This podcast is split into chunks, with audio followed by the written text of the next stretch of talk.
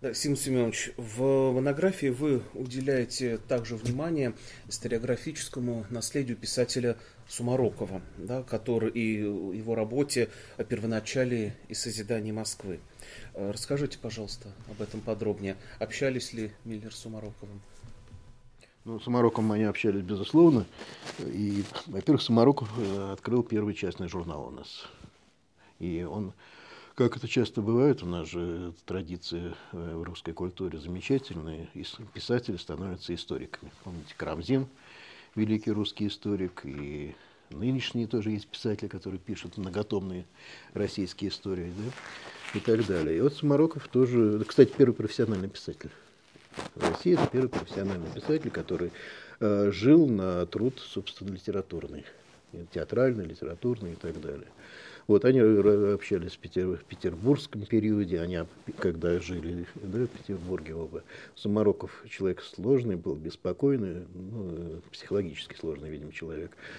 Вот. И когда в Москве оказался и Сумароков, и Миллер, они тоже постоянно общались, и сейчас опубликованы ну, все, по-моему, все, все письма, которые сохранили Сумароков к Миллеру. Понимаете, в чем дело?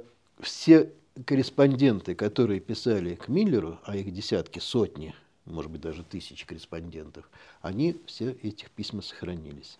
Письма Миллера, которые уходили к ним, очень мало. В редких случаях Миллер делал отпуски, копии оставлял.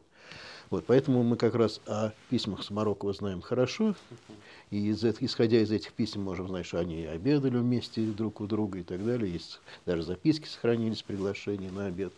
Вот. Но самое главное, что Миллер человек был щедрый на знания, абсолютно со всеми делился безукоризненно. Вот, потому что мы знаем хорошо великого русского просветителя, издателя, журналиста Николая Ивановича Новикова, а Новиков э, в числе прочих своих трудов он еще издал такой э, фантастически важный труд, как сначала 10, потом второе следующее издание было в 20 томах «Древняя российская вифлеофика». Это первый, ну он даже одно время считался как бы журнал, на самом деле это такой огромный археографический проект. В значительной степени, это еще не очень, не до конца изученная история, документы, которые публиковались в древней российской библиофике, это документы, которые поставлял Новикову Миллер из архива Московского архива коллеги иностранных дел. С других это не значит, что только он, но значительная часть. То же самое, значит, э, помогал, Миллер помогал и Александру Самарокову тоже документами, советами и так далее. А у нас еще был замечательный э, русский историк, э, князь Щербатов. А, но ему страшно не повезло. Не повезло в том смысле, что э, где-то в 70-х годах, 70-х, 80-х, точно не помню сейчас дата, выходит в многотомная э, история России – она написана еще в традициях и языком XVIII века, и чуть, вскоре через несколько десятилетий появляется Карамзин, и он закрывает все. И все, что как бы вот до карамзинской истории, становится как бы архивом. Вот. Но замечательный, выдающийся русский историк э, Щербатов, князь Щербатов, это ученик Миллера. Он ему тоже поставлял документы, он его... И Щербатов пишет в предисловии к первому тому, что вот он обязан любовью к истории Отечества вот, э, академику Миллеру и так далее. Э, но что касается Марокко, понимаете, Марокко все-таки писатель.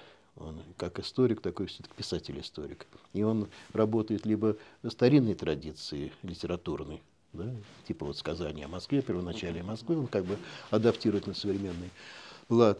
Э, либо его он был еще очень озабочен историей своих предков, потому что он там э, то ли легенда, я не специально не занимался генеалогией Самарокова, они появляются вроде бы в России в 17 веке или чуть раньше. Вот, и один из э, самороков спасает, как пишет Александр Петрович, спасает на охоте Алексея Михайловича. И с тех пор как бы рот возвышается, там, от, от медведя он спасает.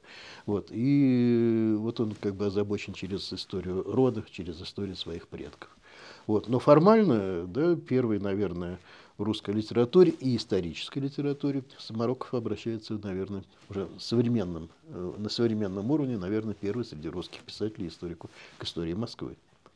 Вот, и первый тоже здесь очень непонятная история, пытался разобраться в, другой, в другом издании, здесь его нет.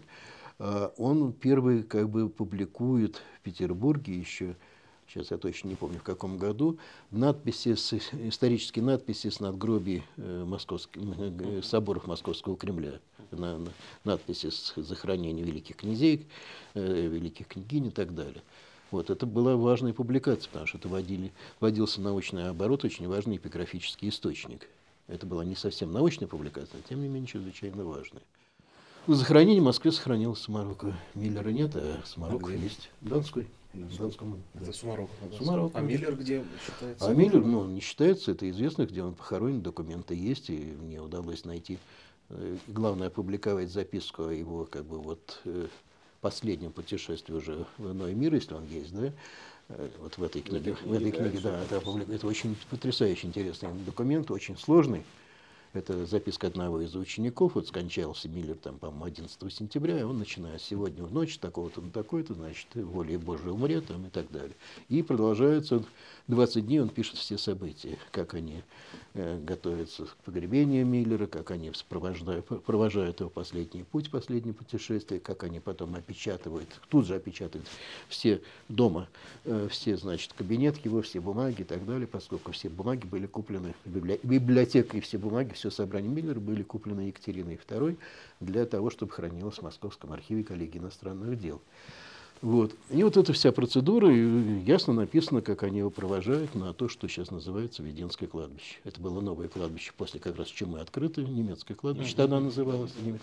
Да. И вот где-то в самом начале, где начинается захоронение, там ли должен лежать, значит, прах Миллера. Но следов, насколько я знаю, никаких нет. Там уже более позднее да, захоронение.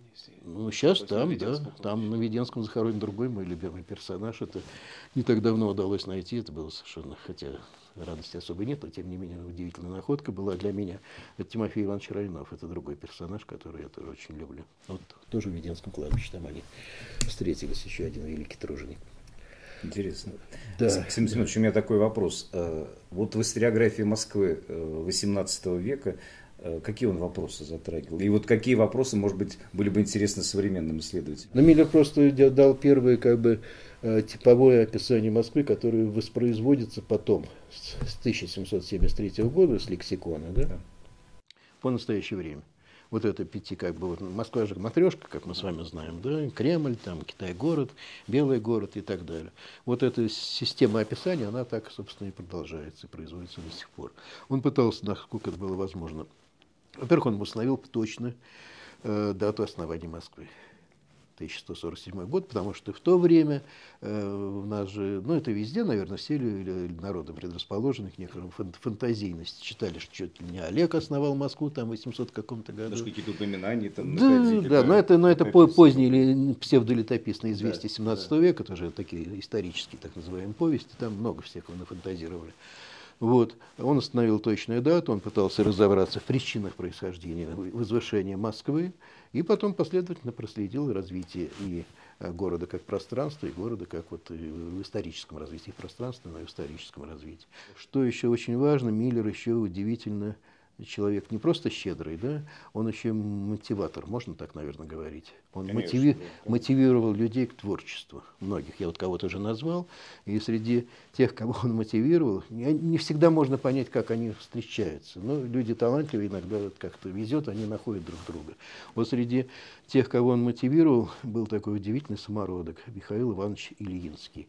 Это первый историк Москвы, автор первой монографии о Москве, научной, нормальной монографии. Она почти оказалась забытой, но Иван Егорович Забелин знал ее, а современные исследователи почти забыли.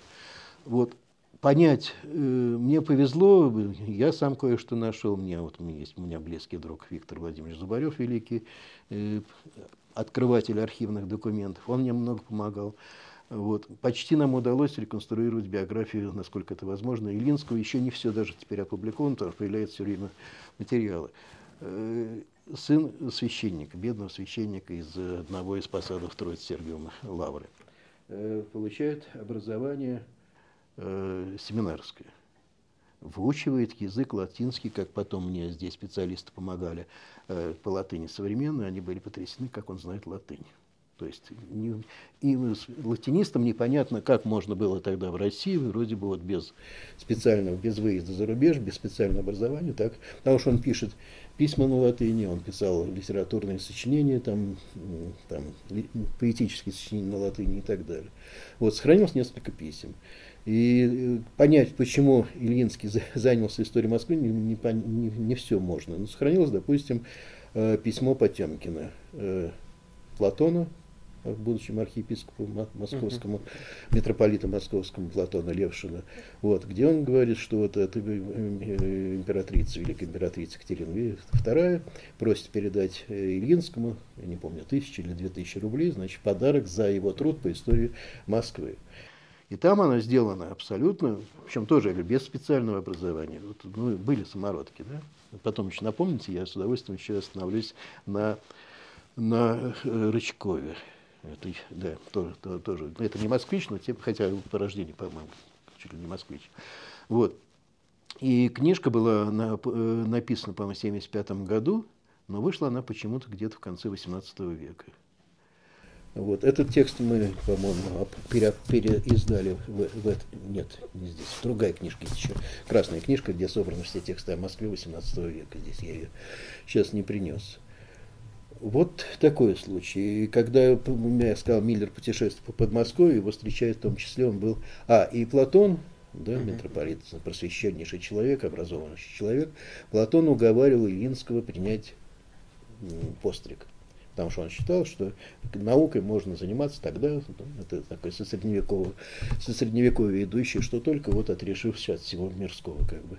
Илинский отказался, э, долго служил префектом семинарии Троице-Сергиевом монастыре, э, потом переезжает в Москву, и дальше у него продолжается такая чиновничья жизнь. Литературный чиновник знал прекрасно еще французский язык и так далее. Вот, вот АВО уже чистое, чисто, если Миллер это все-таки историка географическое описание Москвы, да, uh-huh. вот, и он касается там других э, своих произведениях московской истории, вот, то это просто, я говорю, первая монография, где всерьез разбирается постепенно именно проблема какая. Почему Москва? Почему не Тверь? Почему, я не знаю, не Литва становится да, русским, княж... русским центром собирания? Вот это сложнейшие вопросы, где стыкуются Э, внешнеполитический, ну, на уровне Средневековья. Это церковная история, потому что перенос престола в Москву из Владимира, это оказалось важнейшим событием для возвышения Москвы и так далее. Вот эти вопросы вполне на уровне науки того времени сейчас считается интересным, Ильинский решает. Вот с этого, собственно, начинается уже научное такая, чисто научное, монографическое изучение Москвы и московской истории. А про Рычкова просто, я говорю, когда я говорил про мотивацию, был такой замечательный первый, я много лет ошибался, пока понял из каких-то намеков Галины Ивановны, э, Смагиной, что я ошибаюсь. Но она мне не говорила в, в лицо, но я потом это прочел в текстах некоторых. Вот. Я писал, что Петр Иванович Рычков – это первый русский член-корреспондент, или первый российский член-корреспондент Петербургской академии наук. Он корреспондент. Он не был членом-корреспондентом, ему Михаил Васильевич Ломоносов не разрешил называться членом, потому что член – значит действительно член, ну и так далее. Он сказал, нет, только корреспондент. Э, в значительной степени его ученым да, продвинул науку, Миллер тоже, он ему помогал издаваться. А это оренбургский историк. Историк, географ, топограф – это один из первых э, русских специалистов, по, один из основателей э, регионального изучения нашей страны. То есть вот это Оренбуржье, Южный Урал, вот эта вся территория, оказавшись случ... ну, волей случая э, в Оренбургской экспедиции, сначала у Ивана Кирилловича Кириллова, руководитель, инициатор освоения Оренбурга, потом от Татищева, ему покровительство Кириллов и Татищев, потом эту традицию взял на себя да, э, Миллер. И вот он его помог сделал, э, добиться звания Э, почетного члена, по-моему, Лейпцигского научного общества. Угу. Человек. А почему Михаил Васильевич возражал, чтобы он не был членом? Член? Да, что просто Потому что у него нет э, знания математики, он не знает латынь. А это значит обязательное условие для того, чтобы быть членом Академии наук. Вот. Но вот, тем не менее, фактически первый член-корреспондент нашей Академии, Петр Иванович Рычков, тоже был и мотивирован, и поддержан. Э, на эту тему есть письма, и есть записки самого Рычкова, где он об этом тоже частично пишет и так далее. Здесь, на самом деле, если круг общения не только московский, не только российский, а еще и мировой, невероятно широкий и фантастический по объему. Он тоже об этом никогда не говорят. У нас Московский государственный университет имени Михаила Васильевича Ломоносова. Э, не буду оценивать, как это произошло и почему, но э, Ломоносов, э, ну, мягко говоря, не имел никакого отношения к созданию Московского университета. Это по документам прослеживается. А Миллер... А Миллер... Шувалова же назвать университет. А почему? А почему нет, когда он создал? Конечно, Шувалов. Но ему все-таки частично восстановили все-таки его роль. Сейчас памятник поставили в новых зданиях. Вот, а Миллер по, по просьбе э, Шувалова помогал создавать Московский университет. Первых профессоров Московского университета тоже приглашали за границу, благодаря тому, что Миллер находился там в корреспонденции, знал весь этот мир и так далее. И первый набор профессоров Московского университета, не, не российских, но приглашенных, это тоже его ну, к Михаилу Васильевичу Ломоносову мы с вами еще вернемся. А пока хотелось бы продолжить вопрос по тому же Ильинскому. Да, ведь в вашей монографии э, целая глава посвящена практически забытым э, сегодня исследователям Москвы. Да, помимо Ильинского это Максимович, Охтинский, Щекатов. Вот почему они оказались забыты, да, и что в настоящем, о чем они писали, да, Э, в чем сегодня их наследие? Ну, почему забыто, я не знаю, это, это вопрос. Я ответы на этот вопрос, честное слово, не знаю. Почему многие забывают? Вообще, ну, участь такая. Значит, кто у нас там первый? Максимович. Максимович. Лев Максимович Максимович э, замечательный, малороссийского происхождения, э, историк-архивист который тоже принял на работу Московский архив коллеги иностранных дел Герард Фридрих Миллер, и он получил хорошую школу в этом архиве. Там же действительно он создал школу историков-архивистов, которая в каких-то смыслах продолжается до настоящего времени. Потому что нынешняя Аргада, как наследник этого архива, да, коллеги иностранных дел, они продолжают заниматься наукой, очень серьезной, публикационной деятельностью и так далее. Вот эта традиция основная строить, э, выстраивать, реконструировать отечественную историю на первоисточниках, на настоящей базе, она вот непрерывно с миллеровских времен, с 70-х годов 18 века и до настоящего времени. Этим как раз сильно российская историческая наука, конечно, я считаю.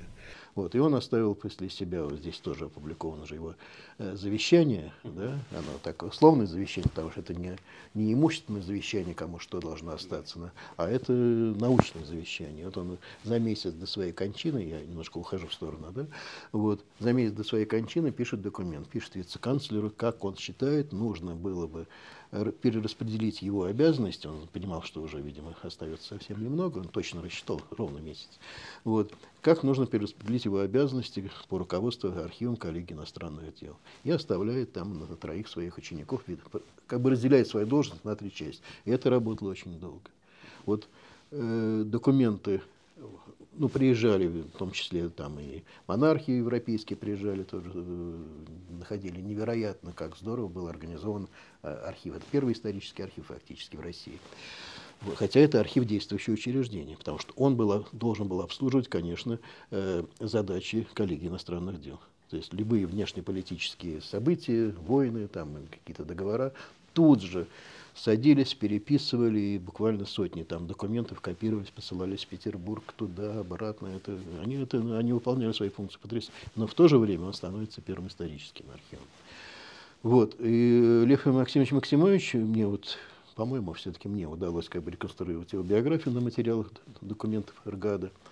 Он как бы продолжил э, Миллера не только работе в архиве коллегии иностранных дел, но и в издании первого русского географического словаря.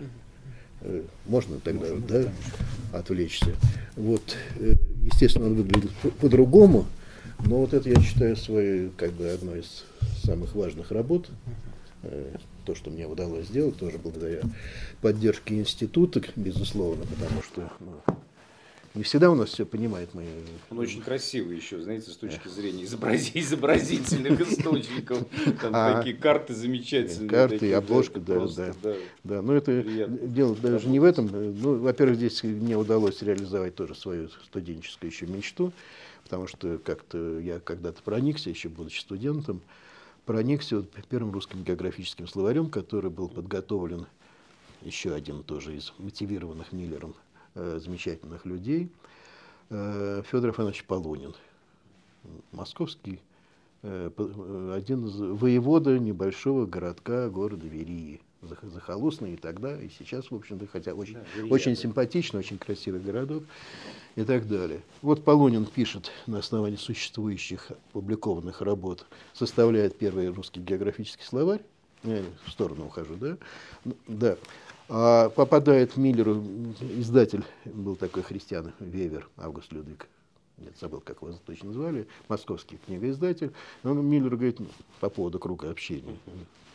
Полный, вся московская интеллигенция была в включалась в круг общения Миллера. И он говорит, посмотри, что это такое. Миллер начинает смотреть, и там многое устарело, там не, не все использовано, а у него же не все ему удалось опубликовать, он же знает историю Сибири как никто. И, так далее. и он начинает дополнять, писать и так далее. Вот, и в результате, поскольку словарь Полунина был готов где-то к 70-71 году, и он сохранилась эта рука, Миллер его переделывает просто вообще почти все переписывает. Пишет там впервые вот огромную статью о Москве, огромную статью о Петербурге и огромную статью о России. И статья о России включает в том числе те территории, которые еще до конца не были как бы дооформлены. Это вот это по, по, в связи с разделом Польши входят западно-украинские, белорусские земли. Они сюда попадают, но не как отдельные статьи в это географическое, а статья, это так немножко запрятано, статья о России. Вот. И в 1973 году с большим трудом издается первый в России географический словарь. Переводные были словари, но это география других стран. Да? Вот. А национальный первый географический словарь был опубликован в Москве. Так, соответственно, география начинается в Москве. Я не потому, что такой патриот Москвы и там, Петербург как бы отношусь. Нет, конечно, просто так сложилось, что и географическая школа так вот произошло, и она все-таки как бы сформировалась в значительной степени в Москве. В Московском университете, Миллер там и так далее. Вот, и в 1973 году выходит э, такой замечательный труд. А дальше что делает Миллер? Как только выходит этот... Кстати, Ленинский ему помогает, тоже вся практически пишущая э, часть России. А Полунин еще еще жив, живой, живой, да, да. да. Он его посещает во время путешествия, Полунин, да. Полунин, кстати, вот я говорю, как, откуда русские люди, ну, с французским было легче, он знал, он воспитанник кадетского корпуса, это все-таки рыцарская академия, там давали прекрасное образование, петербургское, да, вот, и он знал так французский язык, как, наверное, мало кто в России, разговаривали много, а вот знать его и понимать, он, потому что специалисты современные, он переводил в том числе вольтеровские произведения, публиковались они в 18 веке, считает, что это один из лучших переводов Вольтера вообще за всю историю. Вот, поэтому Полунин честь ему и слава, и память ему, да, вечно. Вот. Но, тем не менее, значит, получается совершенно новый материал. Миллер абсолютно честно пишет там вот э, длинное такое название, что первый составитель этого сочинения такой-то и такой-то, да, Федор Афанасьевич Полунин и так далее. На обложке. Ну, титул там, огромные были титулы 18, а, значит, дополненные там и дописан как бы вот Миллером и так далее. А, ну что он делает? Как только выходит, еще не без переплета, без ничего, он берет несколько экземпляров, разрезает, вклеивает листы и начинает буквально на, на, в тот же день, как только книжка вышла, дополнять, дополнять, дополнять, дописывать. Но это абсолютно черновой материал. Он пишет по латыни, по-немецки, по-русски, э, с какими-то сокращениями совершенно непонятными для современного, да и для того времени, и так далее. Э, и вот этот текст в значительной степени, ну, надеюсь, в большей степени удалось и расшифровать, перевести его с разных языков. Нашли мне, помогли специалисты русскоязычного немецкого знатока, который главное в чем дело, но немецкий много кто может да, помочь перевести. Он знал, как сокращали тогда в европейской традиции, делали сокращения, вот такие стандартные сокращения. Вот. И пытался, короче говоря, Миллер подготовить при своей жизни второе издание.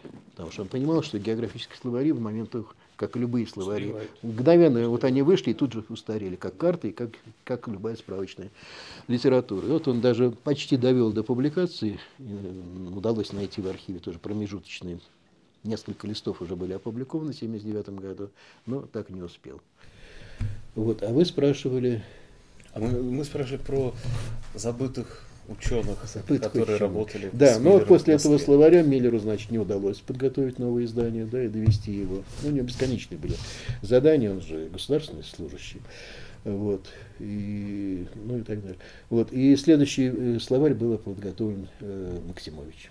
Поэтому Максимович получает прямую как бы, трансляцию, традицию где делания подготовки русского географического словаря. Он формально был в раза четыре больше, но словар, словарные статьи, которые были здесь, в значительной степени были воспроизведены в новом, новом издании. Но Максимович все равно продолжал, добавлял, дописывал. Следующая традиция э, после Максимовича – это Щекатов. Об этом человеке почти ничего не известно. Документов практически не сохранилось, но они, по крайней мере, не выявлены. Э, он скончается где-то э, каким-то таким полуотрывочным сведением, по-моему, в 812 или 2014 году, переживет пожар и э, московский и так далее. Ну вот он сделал уже, последний том у него выходил уже в начале 801 году, по-моему, это следующий словарь, где тоже воспроизводится и продолжается традиции. Значит, это. Я вот э, начал и бросил, да, по поводу замечательных учеников Миллера, значит, Московский университет не эвакуировал, когда нашествие Наполеона было на Москву. И документы по истории Московского университета первого пола... До пожарного периода. До пожарного периода практически нет. Когда уже в середине XIX века начали писать к столетию Московского университета документы, то опять же в значительной степени, да, поскольку Миллер как э, кто у нас гоголевский э, герой, который все Плюшкин, да, собирал любые обрывки бумаги, да, любые вообще клочки, содержащие какую-либо информацию, он все собирал, в том числе он собирал и все, что касалось и Московского университета в том числе. Поэтому его материалы тоже использовались уже Шеваревым и его э, с соуча соучастниками этого проекта по изучению истории Московского университета. Значит, архив Московского университета пропадает, архив коллегии иностранных дел выводится, по-моему, то ли в Нижний Новгород, кажется, да. Они сумели, вот, вот это была школа, да, они могли физически работать, не только головой, и они все спасают. Поэтому древнейшие документы по истории нашей, нашего государства, а там же хранятся самые первые документы, духовные договоры, грамоты и так далее, все это сохранилось благодаря ученикам и продолжателям дела, дела Миллера. Кто там у вас еще в списке? Охтинский. Охтинский – это э, совсем странная история. Значит, у Миллера когда-то, когда я работал в его фонде, сейчас я, к сожалению, в Ургаду не хожу, несколько лет уже, все надеюсь, но не знаю, как получится. Значит, э, встречаются в рукописях Миллера какое-то сочинение Фадея Охтинского. Как-то второклассный землемер, еще что-то такое. Мне эта тематика была совершенно тогда неизвестна. Описание Москвы, оно, конечно, не научное.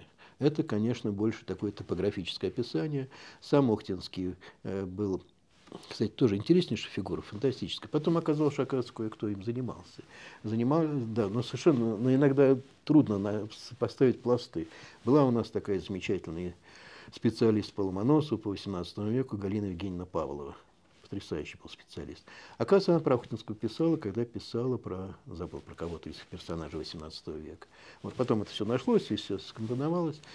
Охтинский тоже русский самородок, э, оказался привлеченный так же, как когда-то Ломоносов в 30-х годах, да, и Охтинскую, потому что все время была задача, что надо воспитывать своих э, будущих академиков. Да, не все время их выписывать из-за границы, но это завет Петра. Вот, и искали, где же найти талантливых молодых людей мужского пола, как тогда говорили, потому что были молодые люди мужского и женского пола, это выражение 18 века, находили в основном в гимназиях. И вот э, в гимназии Великого Новгорода был очередной призыв в университет и гимназии Академии наук, вы знаете, да, что при Академии, согласно за, за, задачам, которые были сформированы основателем Петром Великим, создавалась академия для того, чтобы подготавливать своих из национальных кадров, да, вот, касались национальных вопросов. Да.